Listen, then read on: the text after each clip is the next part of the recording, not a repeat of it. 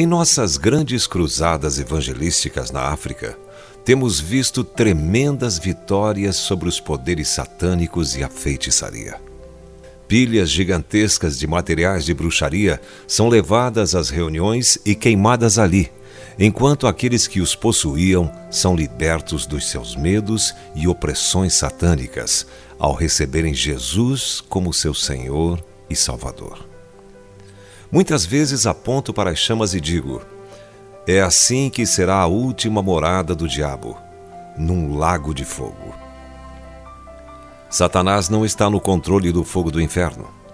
Aquelas chamas representam a sua sentença.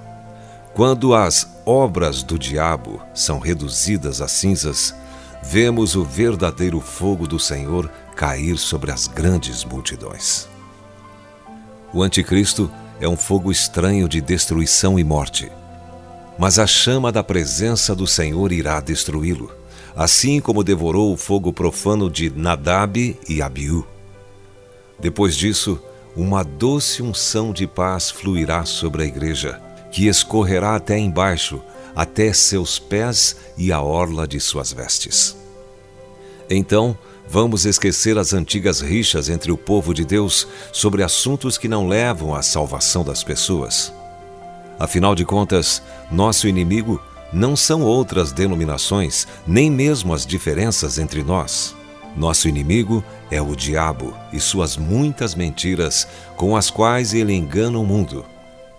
A mentira de que Deus está morto, a mentira de que Deus é indiferente, a mentira de que podemos vencer sem Jesus. Eles, pois, o venceram por causa do sangue do Cordeiro, diz Apocalipse capítulo 12, verso 11. Observe o artigo o, indicando singular. Temos apenas um inimigo, o diabo, e há somente um poder para se opor a ele, o Espírito Santo. Quando andamos na unção de Deus, prontos para o serviço e cheios do fogo santo, então somos como um vendaval de destruição sobre o território roubado pelo inimigo. Somos armas com propósito e determinação, que não podem ser detidas, tomando de volta o que o inimigo roubou a vida de homens e mulheres em todo o mundo. Que este seja o seu objetivo hoje.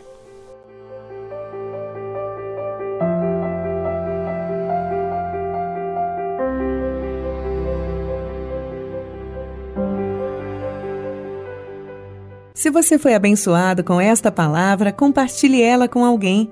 Esta devocional foi extraída do livro Devocionais de Fogo, do evangelista Reinhard Bonk, fundador da Cefam, Cristo para Todas as Nações.